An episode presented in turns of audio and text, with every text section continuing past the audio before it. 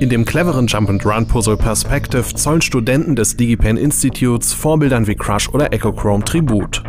Um Hindernisse in dem kostenlosen 3D-Parcours für Windows zu überwinden, muss der Spieler die Kameraperspektive geschickt wählen, sodass die blauen und orangen Blöcke aneinanderstoßen. Den dänischen Studenten von Sons of Sam ist mit Cantrip eine bezaubernde Erzählung gelungen.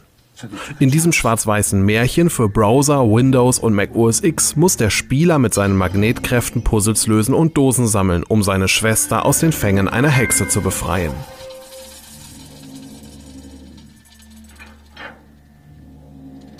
Indie-Programmierer Loco Malisto hat seine kostenlose Hommage Maldita Castilla an das brutal schwierige Ghost Goblins kostenlos für Windows veröffentlicht.